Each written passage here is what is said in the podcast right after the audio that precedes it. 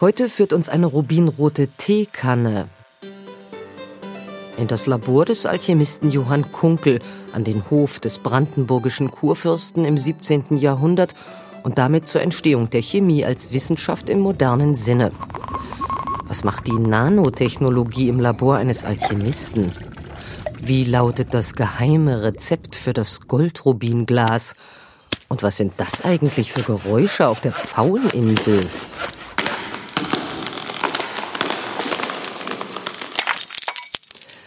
Mein Name ist Sophie Ruch und vom Sonderforschungsbereich Episteme in Bewegung an der Freien Universität Berlin begrüßen wir den Literaturwissenschaftler Professor Volkart Wehls.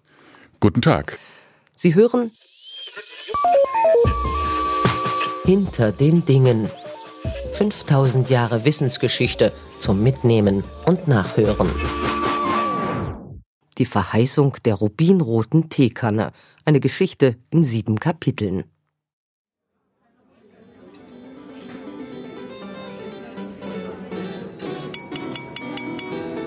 Kapitel 1 Goldrubinglas als Luxusgut oder die Teekanne am Hofe des Kurfürsten von Brandenburg nebst einer Beschreibung eben jener.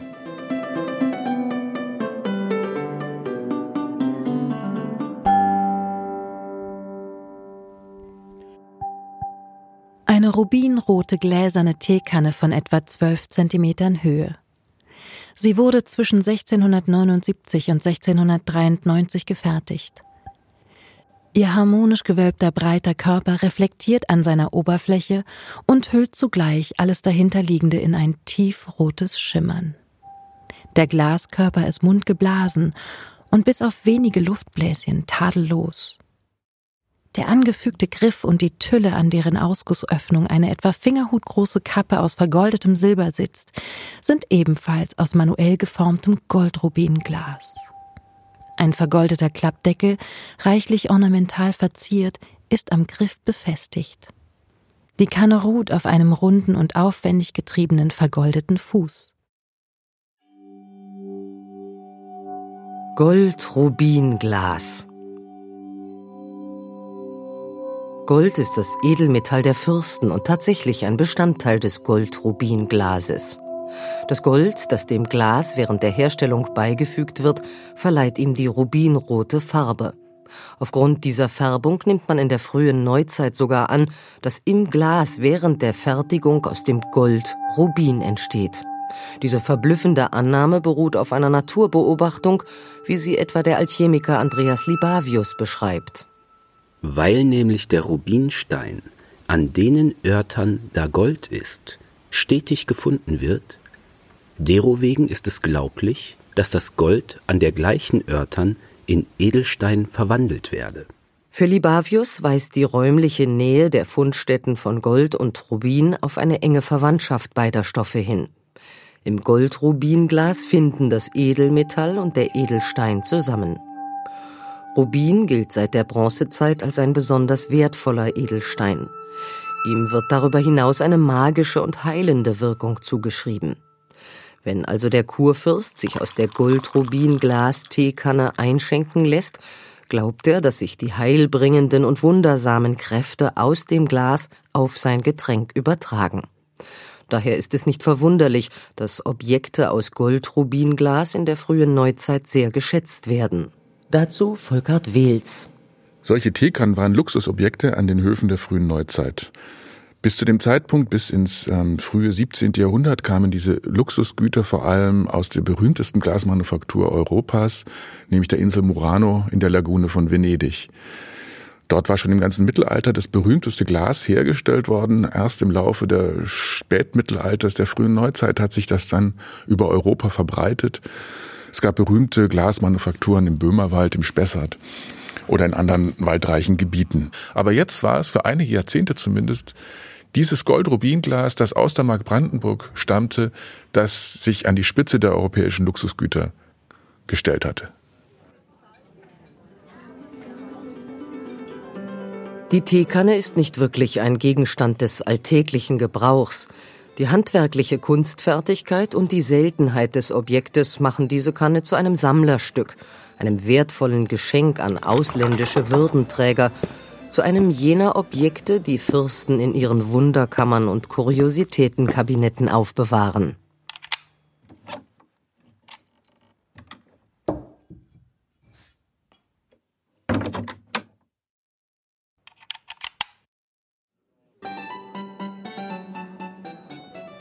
Kapitel 2 Der Traum vom ewigen Leben und unendlichem Reichtum oder Johann Kunkel, Chemiko, wie er und sein Wissen den Weg nach Brandenburg fanden.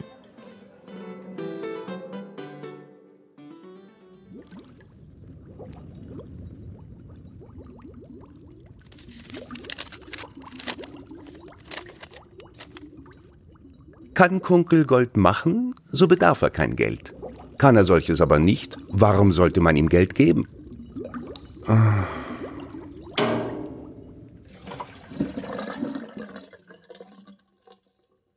Im Jahre 1677 verliert Johann Kunkel seine Anstellung als geheimer Kammerdiener und Chemiko zu unserem geheimen Laboratorio am Hof des sächsischen Kurfürsten. Obwohl er sich lieber Experimenten rund um die Glasherstellung gewidmet hätte, suchte er sieben Jahre im Auftrag des Fürsten nach einer sagenumwobenen Formel. Diese Formel soll die Welt verändern und verspricht ihm bzw. seinem Dienstherrn unbeschreiblichen Reichtum. Es handelt sich um die magische Rezeptur, mit der man aus unedlen Metallen Gold und Silber herstellen kann, um die sogenannte Transmutatio Metallorum.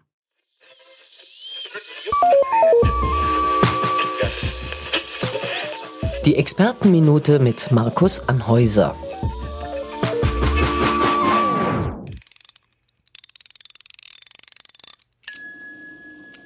Der Begriff Alchemie leitet sich ab von Chimea, dem griechischen Wort für Metallguss.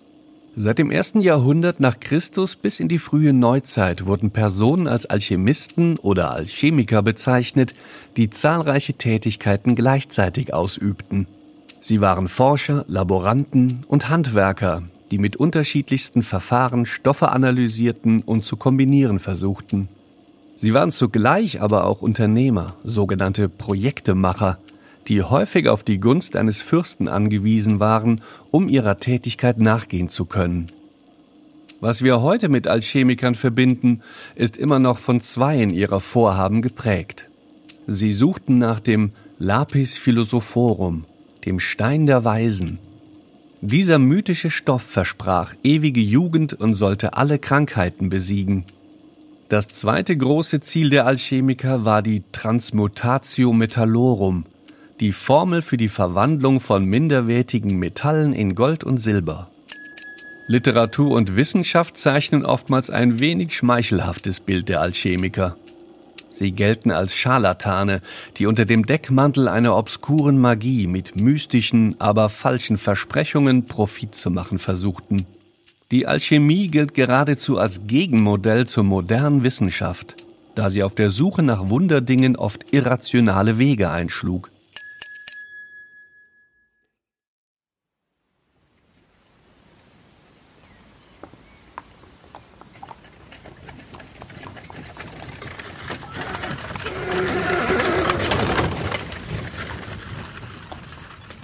Johann Kunkel gehört sicher nicht zu den Betrügern unter den Alchemikern. Der Sohn eines Glasmachers erlernt in der elterlichen Hütte diese Kunst von klein auf. Später absolviert er eine Lehre als Apotheker und lernt dabei vor allem die chemische Zubereitung von Medikamenten. Kunkel muss sich einen gewissen Ruf der Ehrbarkeit erworben haben. Dieser bringt ihn letztlich an den Hof Friedrich Wilhelms von Brandenburg – dem großen Kurfürsten machen immer wieder unehrliche, unlautere Projektemacher teure Angebote. Kennengelernt hat er den großen Kurfürsten ja auch genau in einem solchen Fall, denn ein herumziehender Alchemiker hatte dem großen Kurfürsten angeboten, ihm für eine unglaubliche hohe Summe ein Verfahren zu offenbaren, mit dem man Gold hätte herstellen können. Der große Kurfürst erinnerte sich an Kunkel, der ihm kurz zuvor vorgestellt worden war und erbat von ihm das, was man heute ein Gutachten nennen würde.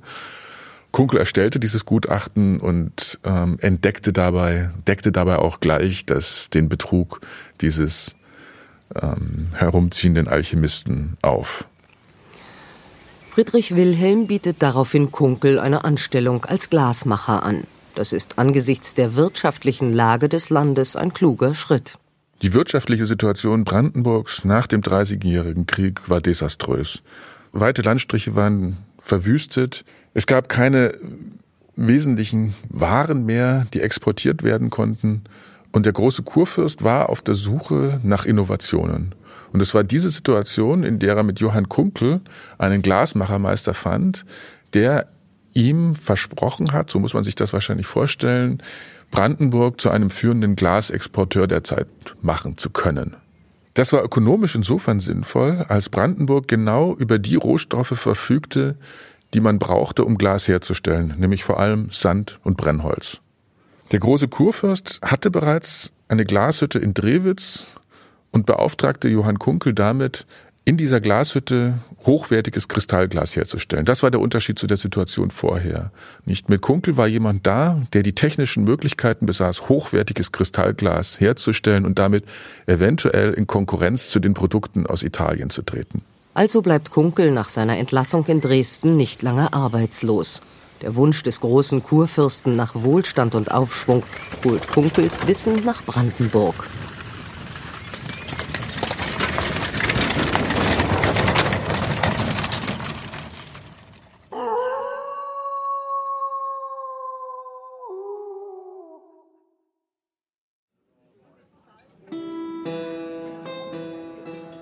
Kapitel 3 Ist ein unendlich Kreuz Glas zu machen? Oder, wie es sich zutrug, dass das Goldrubinglas das Licht der Welt erblickte.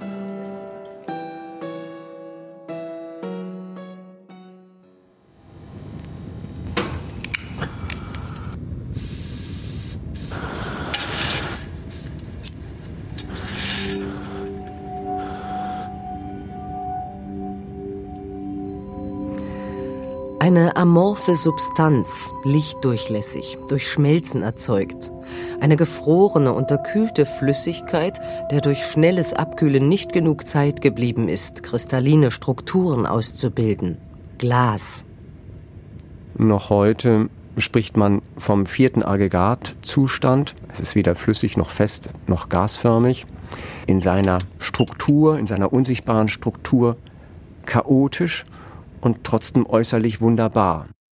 Mein Name ist Georg Göß, ich arbeite als Museumsleiter, ausgebildeter Historiker im Museum und Glasstudio Baruter Glashütte. Na, das einfachste Rezept ist eins, das, das nie bewusst aufgeschrieben wurde, würde ich sagen. Das ist eigentlich ein, das Rezept, das natürliche Rezept für natürliches Glas. Und das ist potenziell nur Sand, reiner Sand, der äh, bei großer Hitze zu einem mh, mm, klaren Glas, zu einem Quarzglas geworden ist. Also man nehme Sand und, und besorge sich 1500 Grad und dann hat man ein Quarzglas. Das älteste überlieferte Rezept für die Glasherstellung stammt aus einer assyrischen Bibliothek, circa aus dem Jahr 650 vor Christus. Nimm 60 Teile Sand, 180 Teile Asche aus Meerespflanzen, fünf Teile Salpeter, drei Teile Kreide, mische sie und du erhältst Glas. Im östlichen Mittelmeerraum, im alten Ägypten und in Mesopotamien wurde Glas sogar noch früher hergestellt. Die Erfindung der Glasmacherpfeife etwa 100 vor Christus verändert das Handwerk grundlegend. Von nun an können zum Beispiel Kannen und Trinkgläser mundgeblasen werden. Seither hat sich am Rezept und den technischen Verfahren der manuellen Glasproduktion nicht viel geändert. Die Fertigung von Glas ist nach wie vor von perfekten Herstellungsbedingungen, viel Erfahrung und handwerklichem Geschick abhängig. Glas zu machen ist eine Herausforderung, ist ein unendlich Kreuz Glas zu machen, heißt es mh, hm, geflügelt. Und ähm, es ist heute noch so, aber in der frühen Neuzeit war es besonders gegeben, weil die Rohstoffe natürlich schwer präzise zu analysieren waren und je nach Herkunftsort der Rohstoffe veränderten sich die Glasqualitäten, die Glasfarben. Und das ist eine Spezialität Kunkels. Man hat, hat experimentiert, wie man mit welchen Metalloxiden Quäntchen, ganz geringe Mengen, dann welche Färbung erreicht. Bei unserer Teekanne aus Goldrubinglas ist es das hinzugefügte Gold, das für die Färbung sorgt. Es ist auch das Wissen um diesen Goldanteil, das sie zum Luxusgut macht. Die prinzipielle Möglichkeit, Glas mit Hilfe von aufgelöstem Gold rot zu färben, war schon bekannt, bevor Kunkel sich an der Herstellung des Goldrubinglases versuchte. Es war ein Dr. Medicinae mit Namen Cassius. Der erfand die Präzipitationem solis cum Jove. Also die Fällung von Gold mit Zinn. Wozu vielleicht Glauber. Das heißt Johann Rudolf Glauber, der Erfinder des gleichnamigen Glaubersalzes. Es war ein Dr. Medicinae mit Namen Cassius. Der erfand die Präzipitationem solis cum Jove, wozu vielleicht Glauber mag Anlass gegeben haben. Solches stelle ich dahin. Dieser jetzt bemeldte Dr. Cassius versuchte es ins Glas zu bringen. Also das Glas damit zu färben? Wann er es aber wollte in ein Glas formieren oder wenn es aus dem Feuer kam, war es klar wie ein Anderkristall und konnte es zu keiner beständigen Röte bringen. Am Anfang war es schwer, das Glas so zu färben, dass es seine rubinrote Farbe auch wirklich behielt. Es war insofern nicht ganz unproblematisch, als jeder gescheiterte Versuch auch dazu geführt hat, dass das Gold nicht mehr zurückzugewinnen war aus dem Glas. Wenn es einmal eingeschmolzen war, war es dann nicht wieder rauszuholen. Die eigentliche Leistung von Kunkel bestand gar nicht darin, dieses Verfahren entdeckt zu haben. Die technischen Grundlagen dafür waren schon längst vorhanden. Das Schwierige war, ein Verfahren zu entwickeln, dass das ökonomisch rentabel war. Kunkel war also eigentlich eher das, was man heute einen Verfahrenstechniker nennen würde. Woran Kunkel in Drewitz experimentiert hat, war ein wirtschaftlich vernünftiges Verfahren zu entwickeln, das Gold so in das Glas zu bringen, dass es sich rentiert hat, dieses Goldrubinglas herzustellen, auch wenn dabei immer wieder Ausschuss in wahrscheinlich großer Höhe produziert worden ist. Mhm. Oh. Goldrubinglas kann bis heute wie folgt hergestellt werden. Man löst das Gold in Königswasser, einer Mischung aus Salz und Salpetersäure, auf. Dann stellt man eine möglichst reine Glasschmelze her, fügt der Schmelze das aufgelöste Gold zu und fertigt die Objekte. Bei unserer Goldrubinkanne bläst man etwa zunächst den Hohlkörper.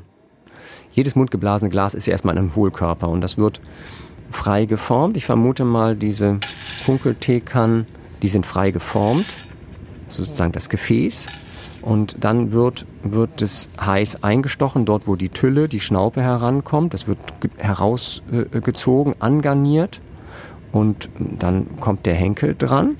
Beim berühmten Goldrubin-Glas von Johannes Kunkel musste man erstmal auf die Idee kommen, dass die Hinzugabe von Gold im Glasgemenge erstmal gar nicht die rote Erscheinung erzeugt, erst wenn es ein zweites Mal in das Feuer oder über die Schmelze in die Hitze des Ofenlochs gehalten wird, wird es rot. Aus etwas zauberhaft Überraschendes. Hermes, der philosophisch Vater, redet also darum, ich habe Achtung gehabt auf einen Vogel, welchen die Philosophie nennen Orsan. Derselbige fleucht, so es im Widder, im Krebs oder in der Waag ist, oder im Steinbock, und du wirst dir denselben ewiglichen überkommen, aus reichen Mineralien und kostbaren Gebirgen. Sein Teil sollst du teilen,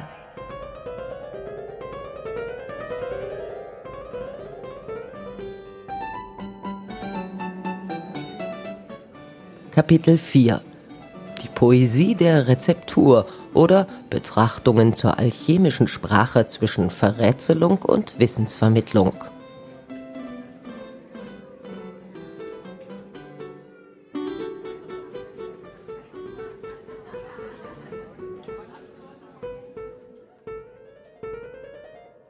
Item wasch ab und mache es rein und schön, bis dass es weiß wird.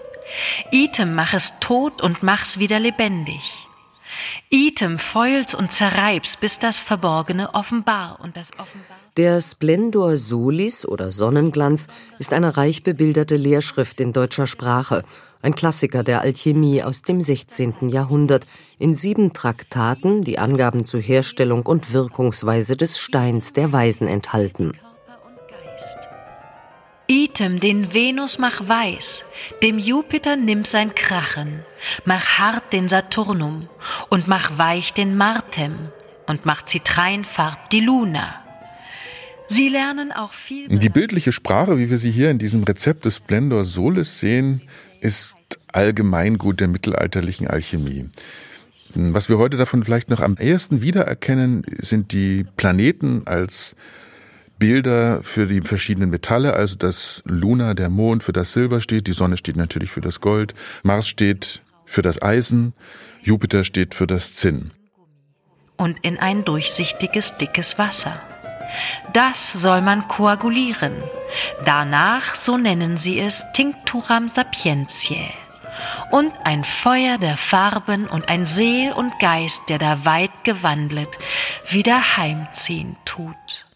Also die, die mittelalterliche alchemische Sprache ist nichts Poetisches, wie wir das heute mh, hm, wahrnehmen, sondern eigentlich ist die Poesie eine Verschlüsselungstechnik. Wir haben es bei der mittelalterlichen Sprache der Alchemie mit einer Arkansprache zu tun, einer Geheimsprache, die nur der verstanden hat, der eingeweiht war in die Bedeutung der verschiedenen Metaphern. Und genau sowas haben wir hier auch im Splendor Solis vor uns. Die alchemischen Texte bedienen sich auch einer Farbsymbolik. Die einzelnen Farben etwa deuten auf verschiedene Stadien von Schmelzprozessen hin. Wenn also im Text steht Item den Venus mach weiß, so wird das Metall hier durch Erhitzung zur Weißglut gebracht. Die zweite Funktion, die diese mittelalterliche Arkansprache hatte, dürfte die memotechnische gewesen sein. Es ging ja dabei immer auch darum, dass der Alchemiker sich die Abfolge von bestimmten Prozessen einprägen konnte. Und was ist dafür hilfreicher als Bilder? Ein Beispiel wäre etwa das Rosarium Philosophorum, 1550 ähm, zum ersten Mal gedruckt worden, aber wahrscheinlich sehr viel älter. Und dieser Text, der eigentlich als Text eine sehr technische Sprache verwendet, ist mit merkwürdigen Bildern illustriert worden. Dazu gehören etwa ein grüner Löwe, der eine Sonne frisst, der menschliche Geschlechtsakt, der mehrfach in diesen Bildern zum Gegenstand gemacht wird, oder ganz am Ende des Textes der auferstehende Christus. Ich würde versuchen, diese Bildwelt so zu erklären, dass es dabei um memotechnische Hilfestellungen gab, mit denen bestimmte Prozesse erinnert werden konnten. Ja, in der ähm, in der Chemie geht es um Prozesse der Vereinigung und der Trennung. Nicht, was lässt sich einfacher als Bildwelt dafür wählen als der menschliche Geschlechtsakt? Der grüne Löwe, der eine Sonne frisst, dürfte wahrscheinlich für Kupfer stehen, das geschmolzen wird und das in irgendeiner Form mit Gold zusammengebracht wird. Ich, und am Ende, wenn am Ende dieses ähm, Buches der auferstehende Christus abgebildet ist, dann würde ich das nicht als einen religiösen Bezug deuten, denn nirgendwo in dem Text dieses Buches ist irgendwie von Religion die Rede, sondern einfach dafür verstehen, dass dieses, dass das ein sehr eindrückliches Bild dafür ist für einen Destillationsprozess etwa oder einen Wiedererweckungsprozess. Die Funktion der Texte als Gedächtnisstützen hängt sicherlich mit der Weitergabe dieses Wissens zusammen. Das alchemische Wissen wird in mündlichen Unterweisungen vom Alchemiker an seine Adepten übergeben. Wir haben keine Ausbildung, die Alchemie ist kein universitäres Fach, sondern wir haben es mit Leuten zu tun, die wahrscheinlich nicht sesshaft waren, herumgezogen sind, von Hof zu Hof gewandert sind und dort ihr Wissen über Schmelztechniken oder chemische Techniken allgemein angeboten haben. Die Texte, die dabei entstanden sind, sind also wahrscheinlich Texte, die sowohl den Zweck erfüllen mussten, den Chemiker an bestimmte Verfahren zu erinnern, gleichzeitig aber nicht verständlich sein durften, sodass der Chemiker selbst überflüssig geworden wäre. Es folgt nun in Auszügen ein Johann Kunkel zugeschriebenes Rezept zur Herstellung von Goldrubinglas. Den Dukaten ganz klein und dünn geschlagen, in kleine Stücke geschnitten und in ein klein Kölbchen getan, ein Lot Scheidewasser, drei Lot Spiritus Salis und ein Quäntchen Salmiak auf das Gold gegossen und in die Wärme gestellt, bis es aufgelöst. Erstlich nimmt man ein Lot gutes englisches oder Nürnberger Zinn, auch in ein Kölbchen und gießt fünf Lot ein Quäntchen Scheidewasser, eineinhalb Lot Salzwasser dazu, so löst es sich auf. Zweitens, dann Man hört sofort, was der Unterschied zu dem Rezept des Splendor Solis ist, das wir vorhin gehört haben. Das ist ein Rezept, das jetzt tatsächlich schon ganz nah an einem modernen Rezept ist. Es gibt konkrete Angaben, Mengenangaben, Zeitangaben, wann was zusammengeschüttet werden muss und so weiter. All das erwarten wir auch heute schon von einem Rezept. Drittens, schwenke und rühre es wohl ein bis fünfmal. Hiernach nimm einen reinen Topf, vorher ausgekocht und mit reinem Wasser getrocknet, danach tue alle Spezies hinein, setze es bei ein Kohlenfeuer und rühre es während des Kochens wohl durcheinander mit einer hölzernen Kelle oder Löffel, bis es nach und nach eingekocht ist. So nimm alles heraus. Es handelt sich hier um eine ganz pragmatische Sprache, ganz technische, pragmatische Sprache, keine Bildlichkeit mehr, keine Metaphern mehr, keine Arkansprache mehr. Damit haben wir bereits genau die Kriterien, die auch später dann für wissenschaftliche Chemie entscheidend sein werden, die Nachvollziehbarkeit, Reproduzierbarkeit der Experimente oder der Produktion des Glases in diesem Fall. Untereinander, bis die Couleur gut ist. Das Anlaufen muss im Aschofen geschehen, mit fettem Kienholz und wohl in Acht genommen, dass es nicht schmelzt oder springt. Probatum est.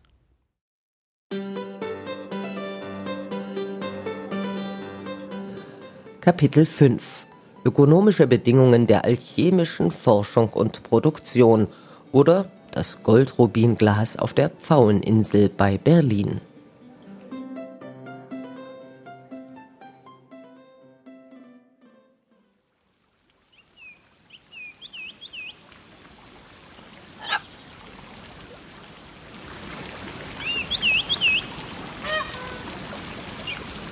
Pfaueninsel. Wie ein Märchen steigt ein Bild aus meinen Kindertagen vor mir auf. Ein Schloss, Palmen und Kängurus, Papageien kreischen, Pfauen sitzen auf hoher Stange oder schlagen ein Rad. Volieren, Springbrunnen, überschattete Wiesen, Schlängelpfade, die überall hinführen und nirgends. Ein rätselvolles Eiland, eine Oase, ein Blumenteppich inmitten der Mark. Aber so war es nicht immer hier.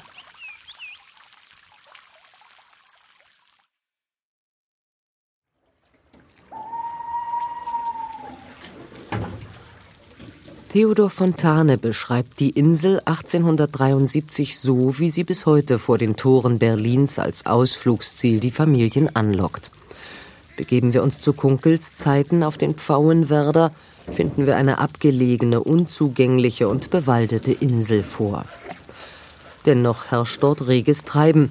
Nachdem Kunkel erfolgreich für den großen Kurfürsten Glas in der Drewitzer Glashütte bei Potsdam produziert hatte, wurde eine neue Hütte auf dieser zuvor nahezu unberührten Insel für ihn angelegt. Hier stellt er verschiedene Gläser her, so vermutlich auch unsere Teekanne aus Goldrubinglas. Für die Wahl ausgerechnet der Pfaueninsel als Ort für die neue Glashütte dürften verschiedene Faktoren gesprochen haben. Der Grund dürfte an erster Stelle der gewesen sein, dass die Rohstoffe für die Glasherstellung gerade auf der Pfaueninsel in üppigem Maße zur Verfügung standen. Das heißt an erster Stelle Sand und Holz. Eine Glashütte hm, hat einen extremen Verbrauch, extrem hohen Verbrauch an Brennholz gehabt und das war an dieser Stelle sehr leicht heranzuschaffen. Der zweite Grund dürfte gewesen sein, dass die Insellage sich deshalb besonders angeboten hat, weil dort die Brandgefahr geringer war oder die Gefahr geringer war, dass ein Brand sich ausbreiten konnte und viele Glashütten sind abgebrannt. Kunkel werden vom großen Kurfürsten nicht nur ein Labor und eine Glashütte auf der Pfaueninsel aufgebaut. Der Kurfürst schenkt ihm sogar die ganze Insel. Wir, Friedrich Wilhelm von Gottes Gnaden, Markgraf zu Brandenburg, beurkunden hiermit und Kraft dieses, dass wir unserem geheimten Kammerdiener und lieben getreuen Johann Kunkeln, den sogenannten Pfauenwerder bei Potsdam, erb- und eigentümlich geschenket. Die Tatsache, dass äh, Johann Kunkel eine ganze Insel geschenkt bekommen hat, ist ein unglaubliches Privileg. Das ist nicht jedem Glasmachermeister in dieser Zeit gelungen. und war sicherlich eine große Auszeichnung durch den Kurfürsten.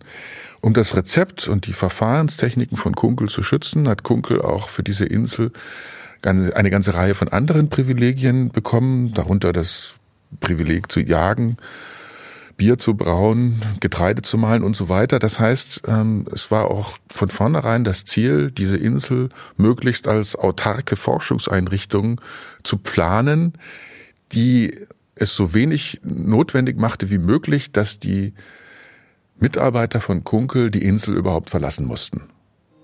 Und nachdem gedachter Johann Kunkel sich bis Hero bemüht, neben dem schönsten Kristall allerhand rare Gläser zu unserem sonderbaren, gnädigsten Gefallen präpariert, so verordnen wir und privilegieren ihn, dass niemand in unserer Kur und Mark Brandenburg als er und unser Glasemeister Jobst Ludwig Kristall machen lassen mögen. Auch niemand dergleichen fremdes Kristall hereinführen solle. Was aber das Rubinglas betrifft, solches soll vor ihm, Kunkeln, alleine bleiben. Und andere, welche diese Kunst von ihm abgelernet und solches Glas machen, ihm zum Schaden und Präjudiz treiben, hinführe sich dessen gänzlich enthalten sollen. Bei Vermeidung 100 Taler Strafe. Wir müssen uns natürlich immer vor Augen halten, dass es so etwas wie das moderne Patentrecht oder den Werkschutz in der frühen Neuzeit noch nicht gegeben hat. Das heißt, das Rezept von Kunkel war nur so lange ökonomisch relevant, wie es Kunkel gelungen ist, dieses Rezept geheim zu halten. Und wenn dieses Wissen einmal in die Welt gekommen ist, dann war das Rezept ökonomisch wertlos. Das führte in der frühen Neuzeit dazu, dass Alchemiker teilweise wie Gefangene behandelt worden sind. So war es nicht bei Kunkel. Kunkel war mit dem Kurfürsten befreundet. Er wurde wie ein Künstler von ihm gefördert und er hatte alle Freiheiten, die er brauchte. Tatsächlich kann Kunkel das Geheimnis der Goldrubinglasherstellung nicht lange bewahren. Einer seiner Mitarbeiter, der die Methode von ihm erlernt hat, setzt sich ab. Er verkauft das Rezept gewinnbringend an anderen Höfen, sehr zum Verdruss von Kunkel. Nun muss ich vor allem meine ihm erwiesene Treue und Information in der Chemie und dieser Wissenschaft aus der Fremde erfahren, dass diese boshafte Seele nicht allein ehrendiebischerweise mich an meinem guten Namen angreifet, sondern mich auch dergestalt verleumdet, als wenn ich der größte Idiot und lasterhafteste Mensch von der Welt wäre. Er ist am bayreutischen Hofe und anderswo, da er damit gekrämert, so unverschämt gewesen, dass er sagen dürfen, ich hätte solche Wissenschaft von ihm gelernet. Dieser gottlose, böse und undankbareste Mensch, den ich die Zeit meines Lebens an meinem Brote gehabt. Bösewicht! Dessen Namen ich nicht würdig achte zu nennen welchen ich so viel Güte erwiesen als einem von meinen eigenen Kindern. Dieser Ach ja. Auf der anderen Seite war es natürlich klar, dass jemand wie Kunkel auf der Pfaueninsel Mitarbeiter hat, die er in das Rezept einweihen musste und die auch genau Bescheid gewusst haben, wie dieses Verfahren funktioniert hat. Und es galt eben genau, diese Mitarbeiter daran zu hindern, die Insel zu verlassen und ihr Wissen dann meistbietend weiter zu verkaufen, wie es genau dann dieser gottlose und undankbarste Mensch getan hat. Die Herstellung des Goldrubinglases war eine extrem kostspielige Angelegenheit und es hing damit auch vollständig von den Interessen des Auftraggebers, in diesem Falle des großen Kurfürsten, ab, dass Kunkel sein Goldrubinglas produzieren konnte. Das zeigt auch nochmal, was es bedeutet, dass Kunkel seine Grundlagenforschung nicht an einer Universität durchführt, sondern im Auftrag des Kurfürsten, das heißt in einem höfischen Umfeld. An der Universität Wittenberg, an der er zuvor kurzfristig unterrichtet hat, wäre eine solche Grundlagenforschung finanziell überhaupt nicht möglich gewesen. Und das ist in gewissem Sinne auch eine Parallele zur Gegenwart, in der solche Grundlagenforschung ja auch mittlerweile in die Industrie ausgelagert wird. Der Nachfolger des großen Kurfürsten Friedrich III. zeigt wenig Interesse an dem Goldrubinglas. Er investiert sein Geld lieber in das, was wir von absolutistischen Fürsten auch viel eher erwarten, nämlich in städtische Repräsentationsbauten, in diesem Fall in das Berliner Stadtschloss. Nach dem Tod des großen Kurfürsten muss sich Kunkel deshalb auch eine andere Tätigkeit suchen. Er nimmt einen Ruf an den Hof des schwedischen Königs an und dient dort als Sachverständiger für Bergwerkstechniken. Ars Vitraria Experimentalis. Oder vollkommene Glasmacherkunst, Lehrende als in einem aus unbetrüglicher Erfahrung herfließendem Kommentario über die von dergleichen Arbeit beschriebenen sieben Bücher Antonii Neri von Florenz. Kapitel 6 Noch zu rar gemein zu machen oder warum das Rezept des Goldrubinglases in Johann Kunkels Buch fehlt. Item der vortreffliche Nürnberger Goldstrauglanz und viel andere ungemeine Sachen zu machen gelehret werden, mit einem Anhange von denen Perlen und fast allen natürlichen Edelsteinen. So lautet der vollständige barocke Titel von Kunkels Standardwerk zur Glasherstellung. Darin sind eine Vielzahl an Rezepten enthalten und konkrete Verfahrensweisen zur Fertigung von verschiedenen Glassorten. Die Ars Vitraria Experimentalis von Johann Kunkel ist im Grunde nur die Bearbeitung eines italienischen Originals, nämlich der Ars Vitraria Antonio Neris. Was den Unterschied ausmacht zwischen den beiden Werken, das erkennt man schon an dem Titel. Kunkels Ars Vitraria heißt nämlich Ars Vitraria Experimentalis und das ist es genau, auf was es Kunkel ankommt, auf die experimentelle Nachprüfbarkeit seiner Rezepte. Während Antonio Neri einfach nur die Glasrezepte gesammelt hatte, die er bei den Handwerkern finden konnte, ist Kunkel jetzt jemand, der diese Experimente wirklich im Labor nachkocht der ausprobiert, wie diese Rezepte und ob sie funktionieren. Kunkel beschreibt in der Ars Vitraria Experimentalis, wie er mit diesen Verfahren arbeitet und wie diese Verfahren so verändert werden können, dass konstante, gleichmäßige Ergebnisse dabei herauskommen. Und das Goldrubinglas? Auf seinen Reisen durch Europa, auf denen er die Rezepte zur Herstellung von Glas zusammenträgt, stößt Antonio Neri auch auf eine Rezeptur für Goldrubinglas. Er nimmt sie in seine Ars Vitraria auf, übersetzt Glasmacherkunst.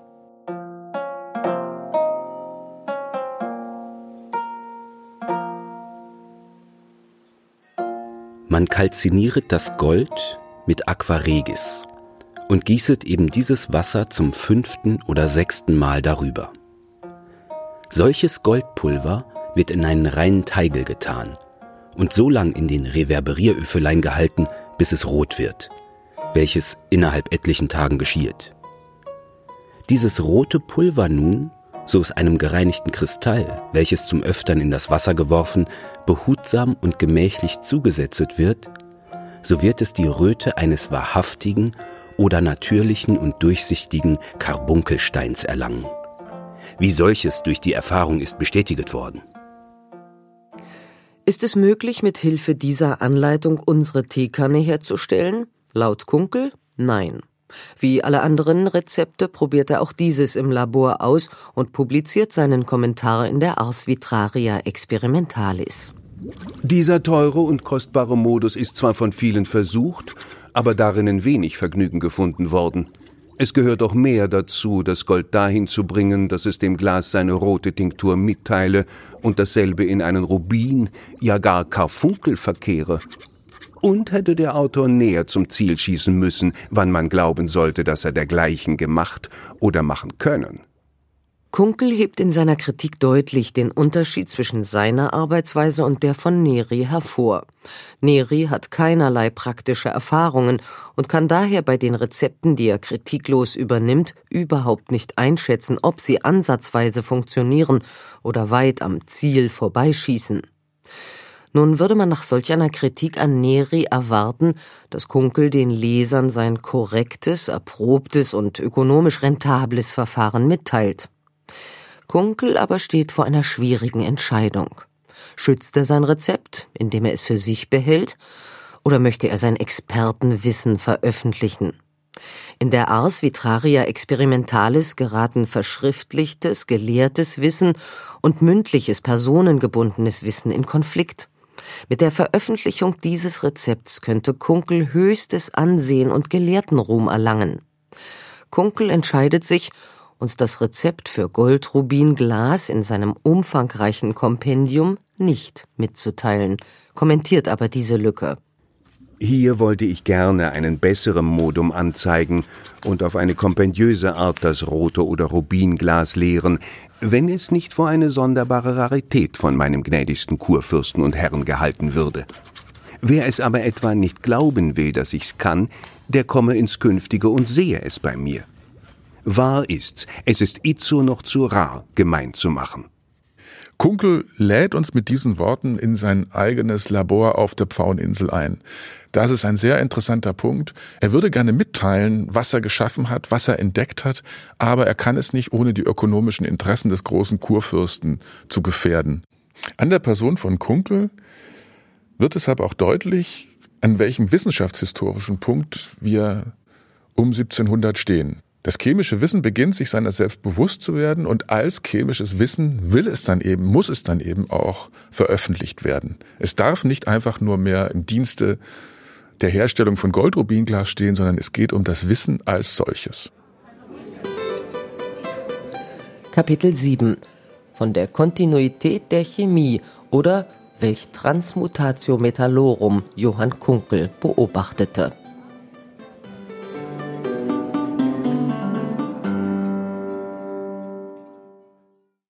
Die Teekanne aus Goldrubinglas wird technisch betrachtet mit einem Verfahren hergestellt, das man heute Nanotechnologie nennen würde. Das Gold löst sich im Königswasser zu Nanopartikeln auf und beim zweiten Erhitzen, dem Tempern des Objektes, ordnen sich diese Nanopartikel dann zu kleinen Kolloiden von jeweils circa sechs bis acht Nanometer Größe. Diese Klumpen verschlucken den blauen und grünen Teil des Lichts, sodass die rote Farbe des Glases entsteht. Natürlich waren Kunkel diese chemischen Mikroprozesse nicht bekannt und er hatte sie dementsprechend auch nicht beschreiben können. Was aber ganz selbstverständlich und regelmäßig vor den Augen der Alchemiker geschieht, ist, dass sich Substanzen in andere Substanzen überführen lassen. Schon vor Jahrtausenden fanden die Menschen heraus, wie man aus dem Zusammenschmelzen von Zinn und Kupfer Bronze erhält, die in vielerlei Hinsicht höhere Qualitäten besitzt als die Summe ihrer Teile. Das Gröbste und Ungeschickteste, wovor ein gelehrter Mann erröten sollte, dass er sich Publike damit merken ließe, wenn er gleich bei sich einen Zweifel hätte an der Transmutatio Metallorum. Denn dieses zu negieren steht nur solchen Leuten zu, die in der Natur weiter nichts als aus Büchern wissen. Von der Möglichkeit, Gold herzustellen, ist Kunkel fest überzeugt. Was sollte man auch anderes von jemandem erwarten, der tagtäglich am Schmelzofen sieht, wie aus Sand und Pottasche Glas wird? Oder wie beim Goldrubinglas, das Gold das Glas in dessen Substanz bleibend verändert. Das Gold kann man nicht wieder zurückgewinnen, es ist zusammen mit dem Glas eine unauflösliche Verbindung eingegangen. Die aus diesen Beobachtungen abgeleitete Erwartung, Gold künstlich herstellen zu können, ist also gar nicht so abwegig. Die Herausbildung des Chemikers als eines Berufsbildes, das sieht man an der Person von Kunkel, geht einher mit der Formierung der Chemie als Wissenschaft im modernen Sinne. Aber das heißt eben nicht, und auch das zeigt die Person von Kunkel exemplarisch, dass das Wissen der mittelalterlichen und frühneuzeitlichen Alchemie nur Betrügerei, Narrheit oder Scharlatanerie gewesen wäre. Das Wissen der mittelalterlichen Alchemie war eben immer auch schon chemisches Wissen. Es ging dabei um genau dieselben Prozesse und genau um dieselben Verfahren, die dann auch für die wissenschaftliche Chemie des 19. Jahrhunderts relevant werden. Und das Einzige, was diese beiden Wissensformen voneinander unterscheidet, ist nicht das Wissen als solches, sondern die Art, wie es vermittelt worden ist.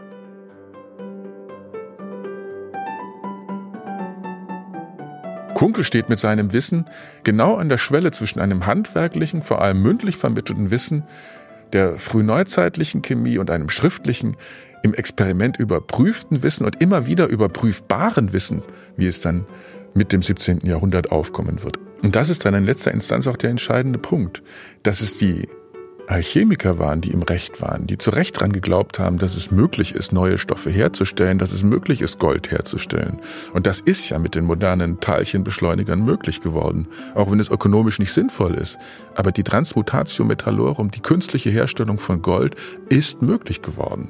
Und es waren nicht diejenigen im Recht, die seit dem 18. Jahrhundert die Alchemiker als Scharlatane hingestellt haben, sondern im Gegenteil, diese Alchemiker waren im Recht Und das heißt, dass diese frühneuzeitliche und die mittelalterliche Alchemie eben immer schon in ihren wesentlichen Kernanliegen moderne Chemie war. Probatum est. Danke, Herr Professor Wels. Gerne. Und damit endet unsere Geschichte der rubinroten Teekanne. Danke fürs Zuhören und bis zum nächsten Mal. Und bleiben Sie in Bewegung.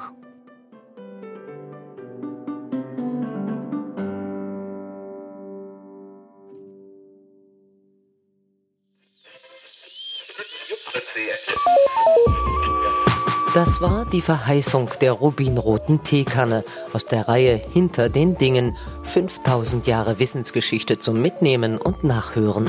Eine Produktion des Sonderforschungsbereichs Episteme in Bewegung an der Freien Universität Berlin. Federführend Christiane Hasselmann, Jan Fussek, Armin Hempel und Katrin Wächter. Ein Podcast mit Volkart Wehls, außerdem mit Georg Göß.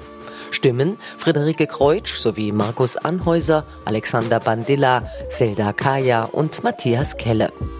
Diese Folge ist in Kooperation mit dem Stadtmuseum Berlin und den staatlichen Museen zu Berlin entstanden. Deutschlandfunk Kultur ist Medienpartner.